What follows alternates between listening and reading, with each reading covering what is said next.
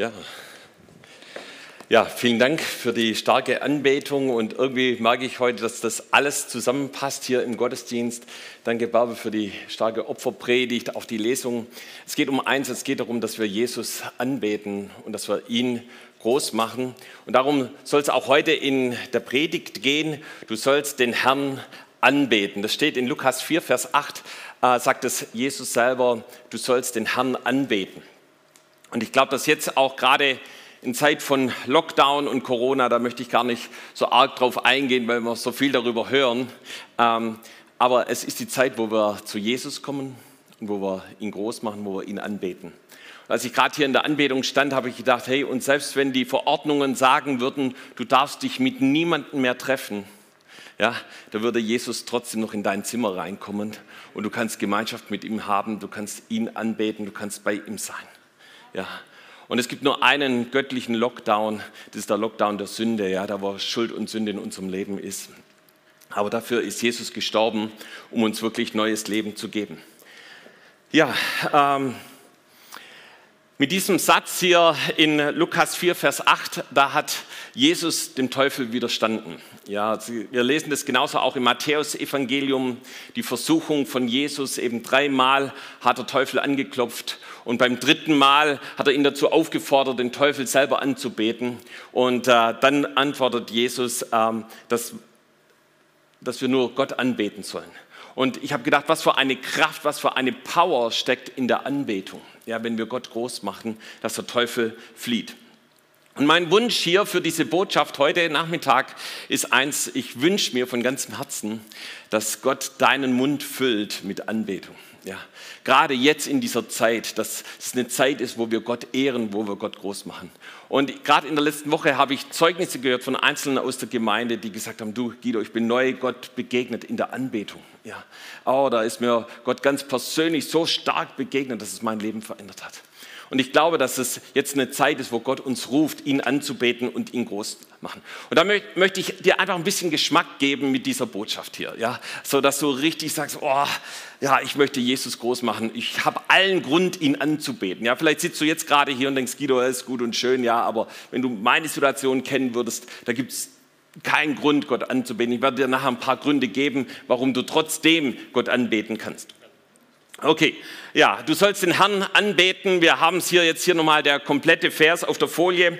Äh, Jesus antwortete ihm und sprach, es steht geschrieben in 5. Mose 6, Vers 13, du sollst den Herrn, deinen Gott, anbeten und ihm alleine dienen. Ja? Und das ist also eine Anweisung, die Gott uns gibt. Das ist also nicht eine Option oder das wäre ganz nett, sondern das ist eine Anweisung, wo Gott sagt, hey, das ist deine Aufgabe. Ja, genauso wie der Missionsbefehl eine Anweisung ist, ist es eben auch die Anweisung an uns, Gott anzubeten. Und was für eine Power steckt darin? Ja? Wir kennen die Geschichten von Jericho, wo eben das Volk Gottes um die Stadt rumläuft. Und ich weiß nicht, wie, wie du es gemacht hättest, ja, eine Stadt einzunehmen, wärst du auf die Idee gekommen, ja, nach sieben Mal und nach sieben Tagen und so weiter, dann mal ganz kräftig einen Siegeschrei für Jesus loszulassen und äh, dann eben diese fetten Mauern, wo sogar äh, Kutschen drauf fahren konnten, sind eingekracht, ja, einfach durch Anbetung, durch Lobpreis. Wir kennen die Geschichte im Neuen Testament von Paulus und Silas im Gefängnis. Werde nachher noch mal kurz drauf eingehen.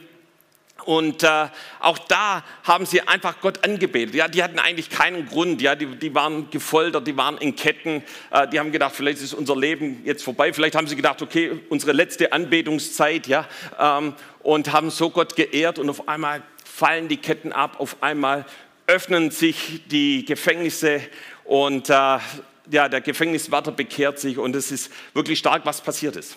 Aber ich möchte eins sagen, der Teufel wird alles versuchen, dich daran zu hindern, Gott anzubeten. Er wird dir alle möglichen Dinge vor die Nase halten. Ja, hey, jetzt musst du aber dein Handy nochmal checken. Hey, jetzt musst du noch jemand anrufen. Jetzt musst du mal aufräumen hier und da und das machen. Ja, weil er hasst es, wenn wir Gott anbeten. Ja, weil das eigentlich seine Aufgabe gewesen ist. Ja, Gott zu ehren und ihn groß zu machen. Aber Gott möchte, dass wir ihn anbeten. Ja, und äh, ja, in bei mir gab es eine Situation in, in, mein, in, der, ersten oder zweiten Klasse, ich weiß nicht mehr ganz genau, wo das war.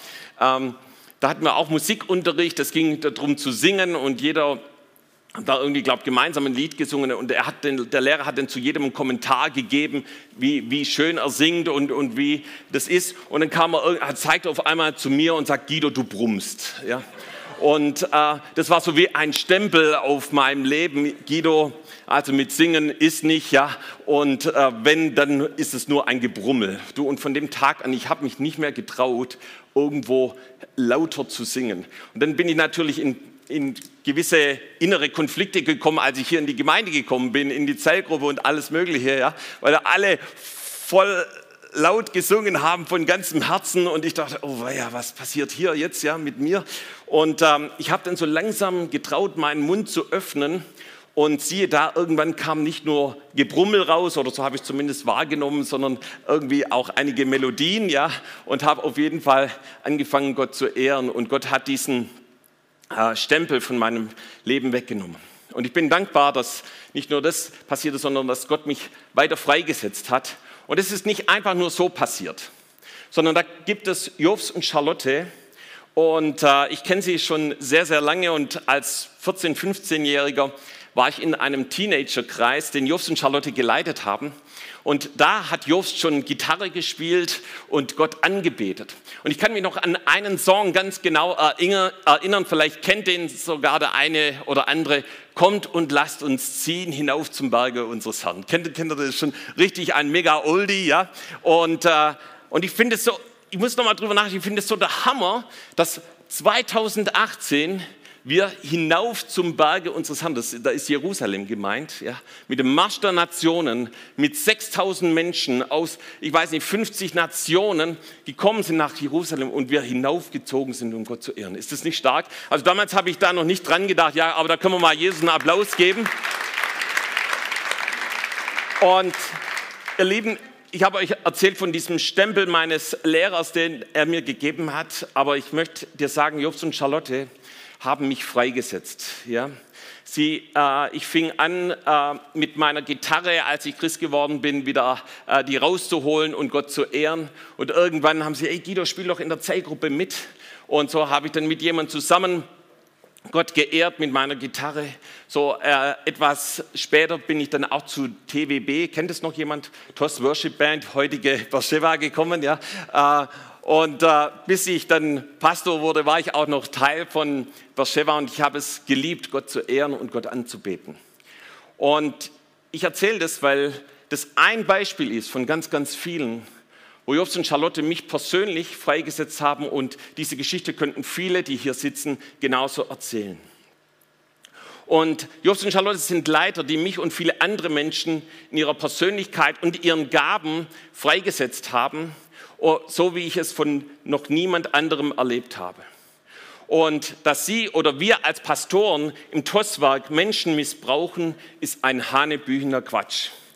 Und ich möchte dich bitten, diesen Gerüchten nicht einen Millimeter deines Gehörs zu schenken. Ja? Und ja, komm, lass uns Jesus einen Applaus geben.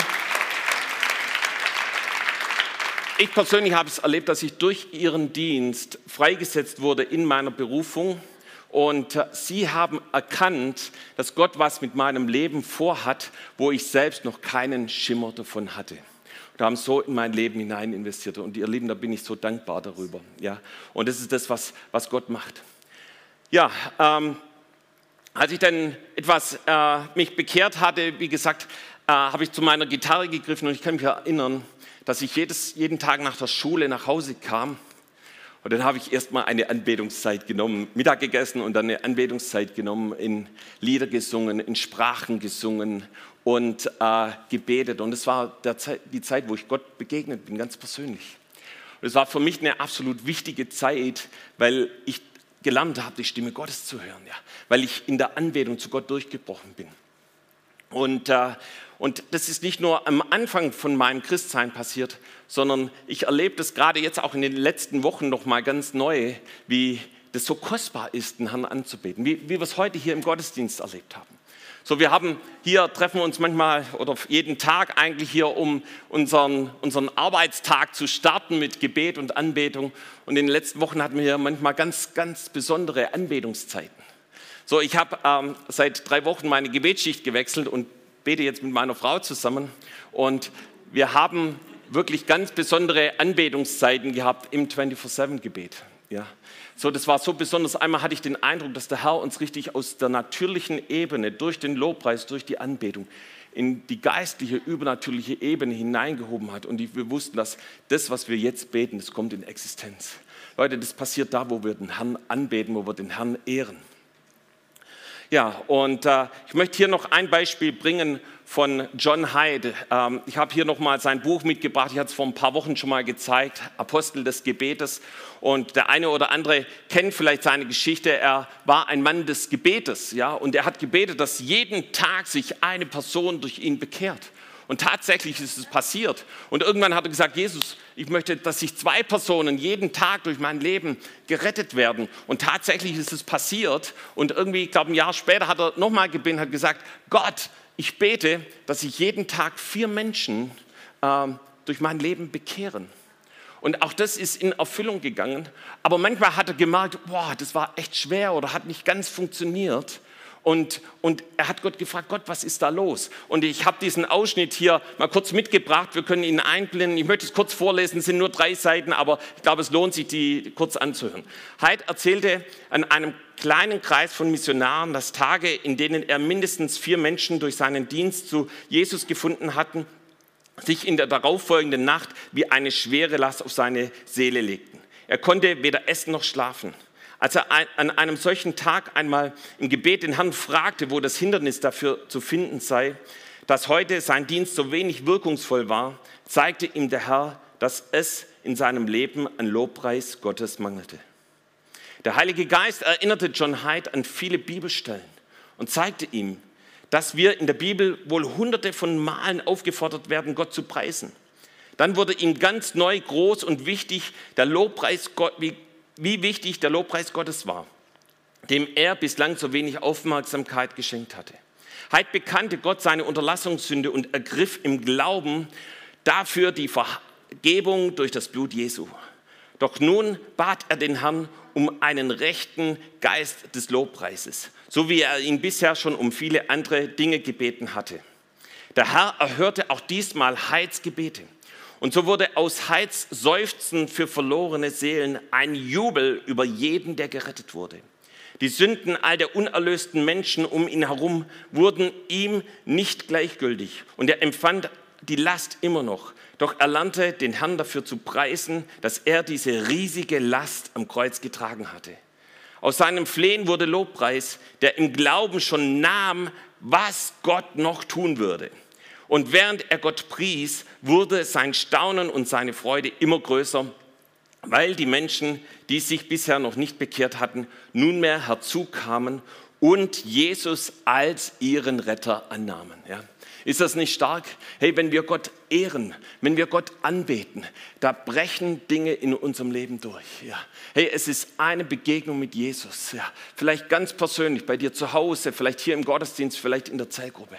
Aber Gott möchte zu dir ganz persönlich durchbrechen. Wie passiert es? So äh, ein Wort im Vater unser heißt: Geheiligt werde dein Name.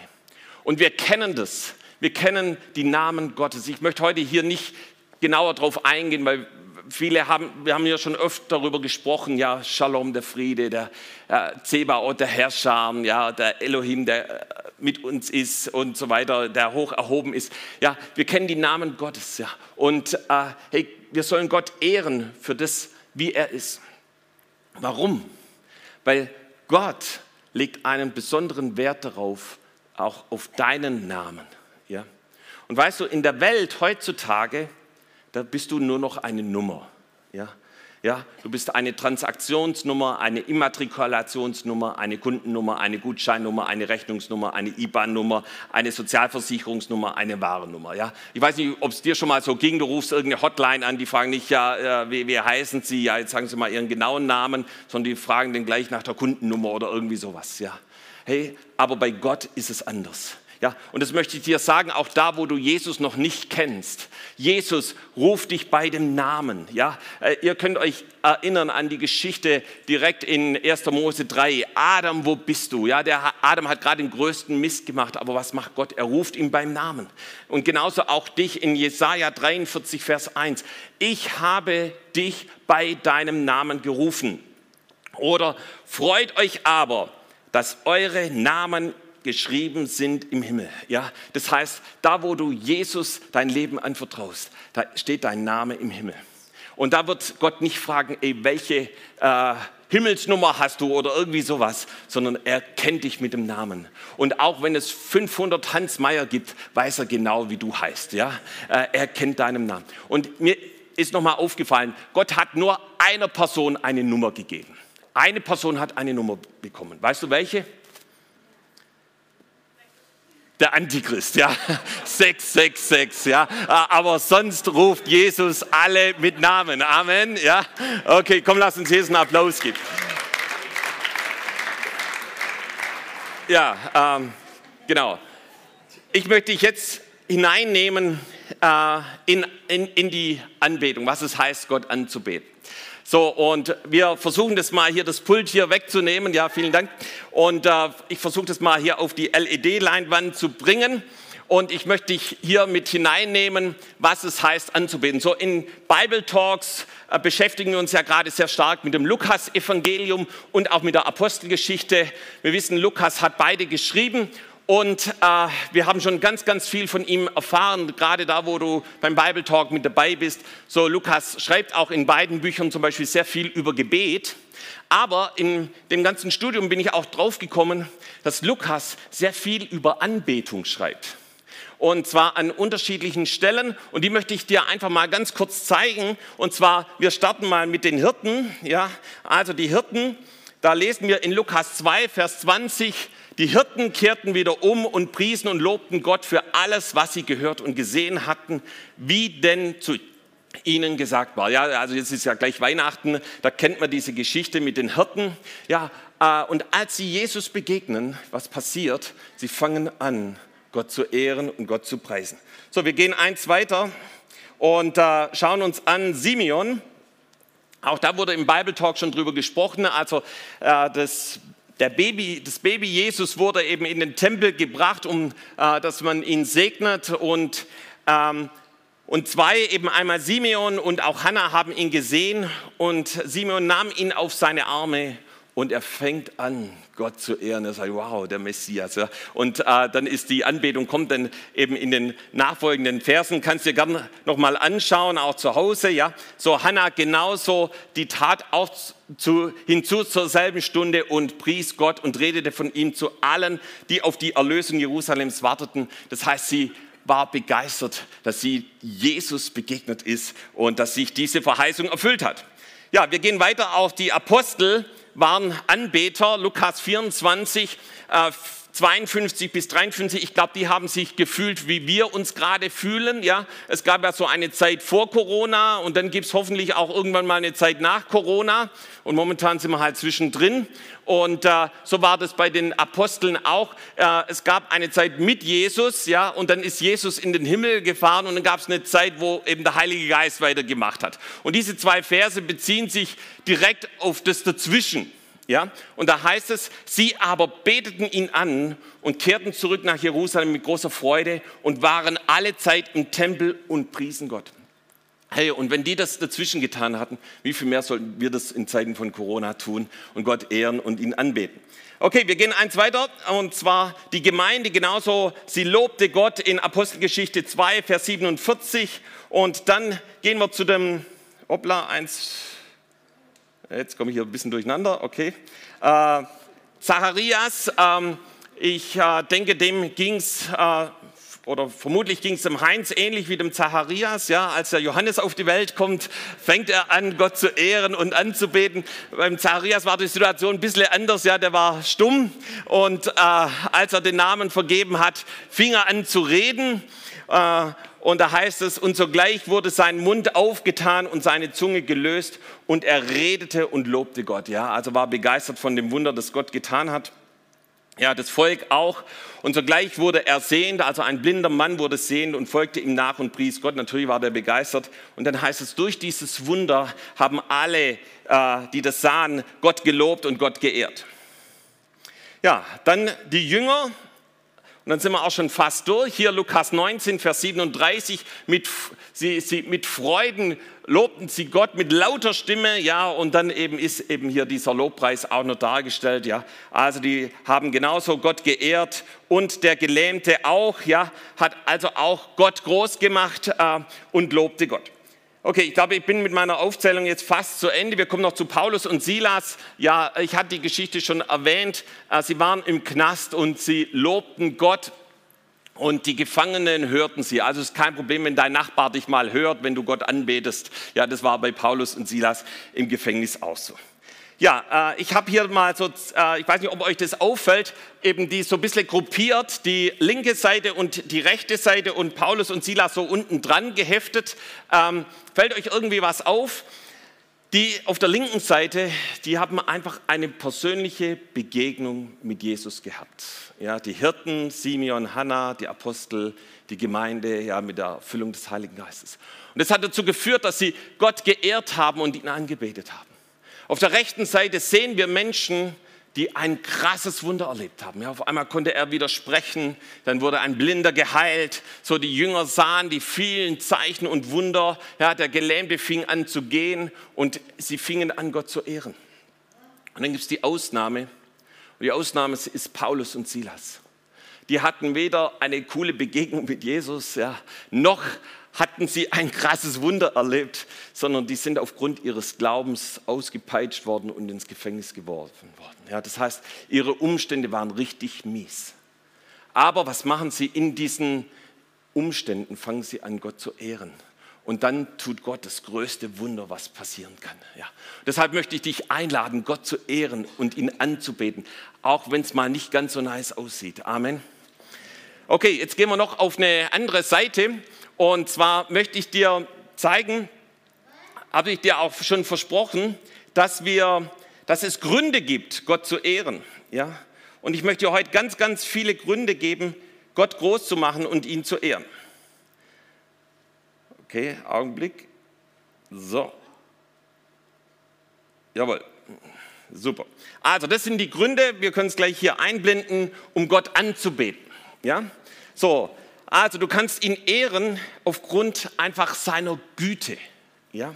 Und das eben steht in Psalm 136, Vers 1. Dank dem Herrn, denn er ist freundlich, denn seine Güte währt ewiglich. Kennt irgendjemand diesen Psalm 136? Ja, das ist so die Impfung der Güte Gottes, ja, weil dann geht es eben weiter, denn seine Güte währet ewiglich. Dann kommt wieder ein Satz, in seine Güte währet ewiglich. Dann kommt wieder ein Satz, in seine Güte währet ewiglich. Ich hoffe, ich könnte es jetzt dir so einimpfen, ja, dass die Güte Gottes ewig währt. Äh, weiß jemand, was Güte ist? Ja, wir können mal ganz kurz nachschauen, was Wikipedia dazu sagt. Ähm, unter Güte versteht man die freundliche, wohlwollende und nachsichtige Einstellung gegenüber anderen. Elemente von Güte sind Gutes tun, Gnade üben, Wohlwollen und Barmherzigkeit. Hey, das sagt der Herr, habe ich für dich. Ja? Hey, da ist Wohlwollen, da ist Güte. Und das will der Herr selber auch wirklich in deinem Leben wirklich einbauen, einpflanzen. So, wir können Gott ehren über seiner Barmherzigkeit. Ja? Hey, Gott ist wirklich ein barmherziger Gott. Hier ist von Josaphat die Rede, der hat das Anbetungsteam vor dem Heer ziehen lassen und Gott loben lassen und sie singen von der Barmherzigkeit Gottes. Ja. So, Rahel hat darüber gepredigt im Bible Talks, ja, das ist so die, das innerlich Bewegtsein. So, ist, so empfindet Gott über dich. Hey, und das ist doch Grund, Gott zu ehren und ihn anzubeten.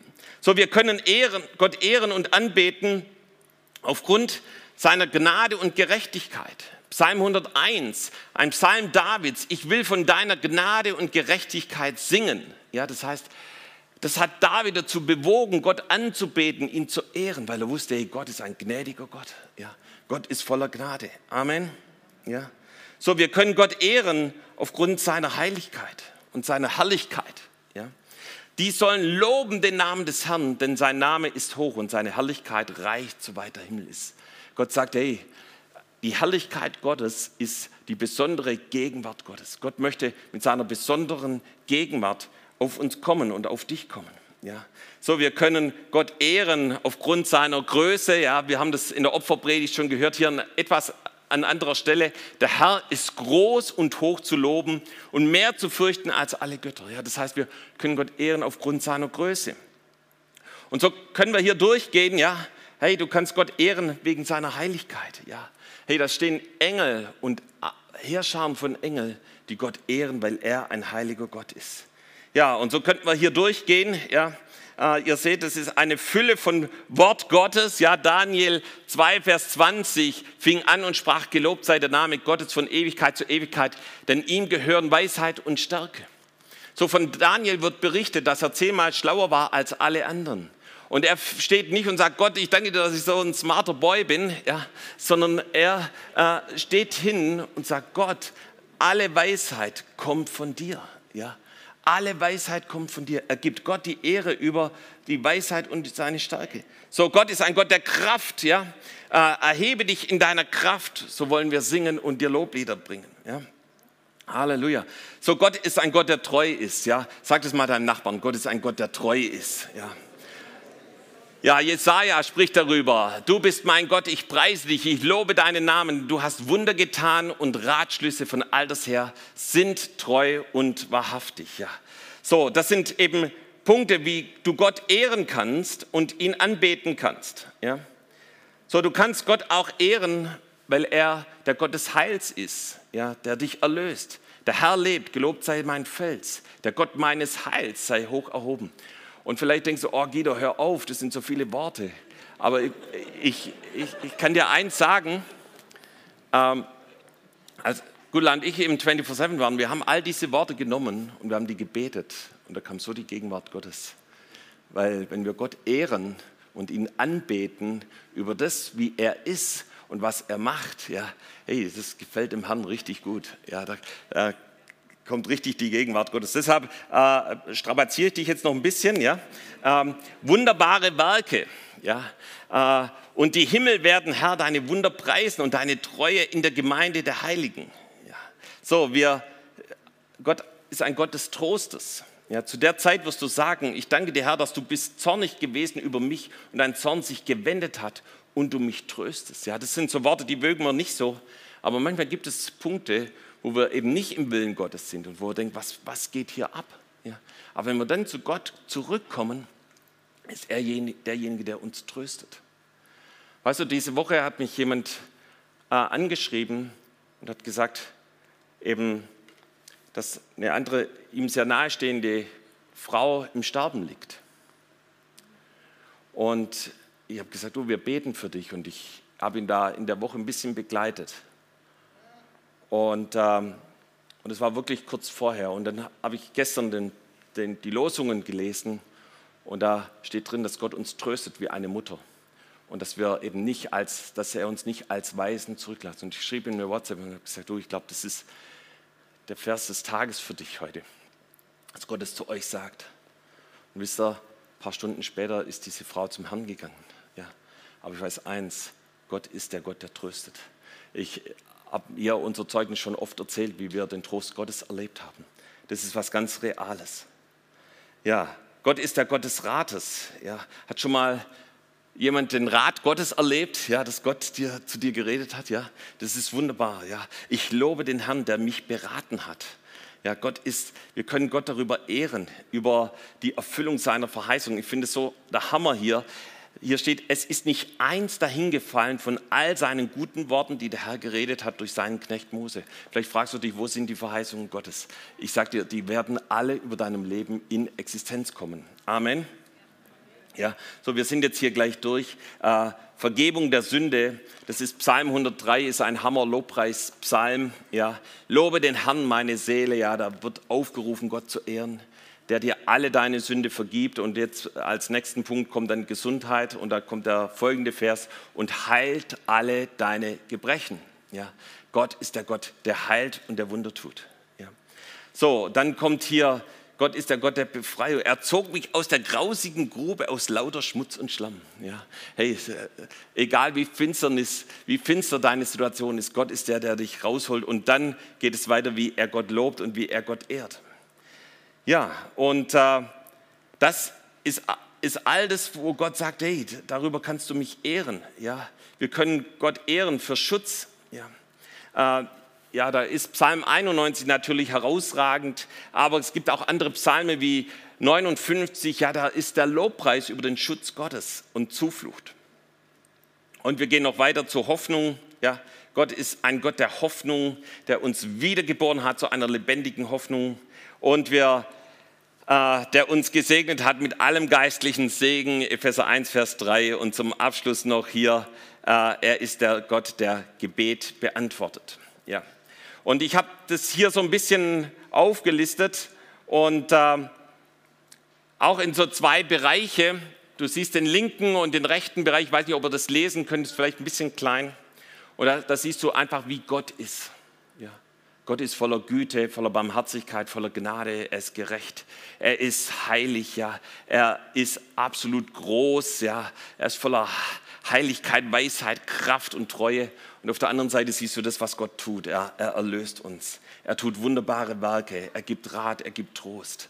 Und weißt du, wenn du Gott darüber ehrst und ihn anbetest, ich kann dir sagen, da kommen die Verheißungen Gottes in Existenz. Wenn du Gott ehrst und anbetest, dann fallen die Mauern ein. Ja, dann brechen die Verheißungen durch. Amen. Und ich glaube, es ist Zeit, dass wir gemeinsam Gott ehren. Komm, lass uns gemeinsam aufstehen. Wir wollen uns noch eine Zeit nehmen, wo wir Gott anbeten.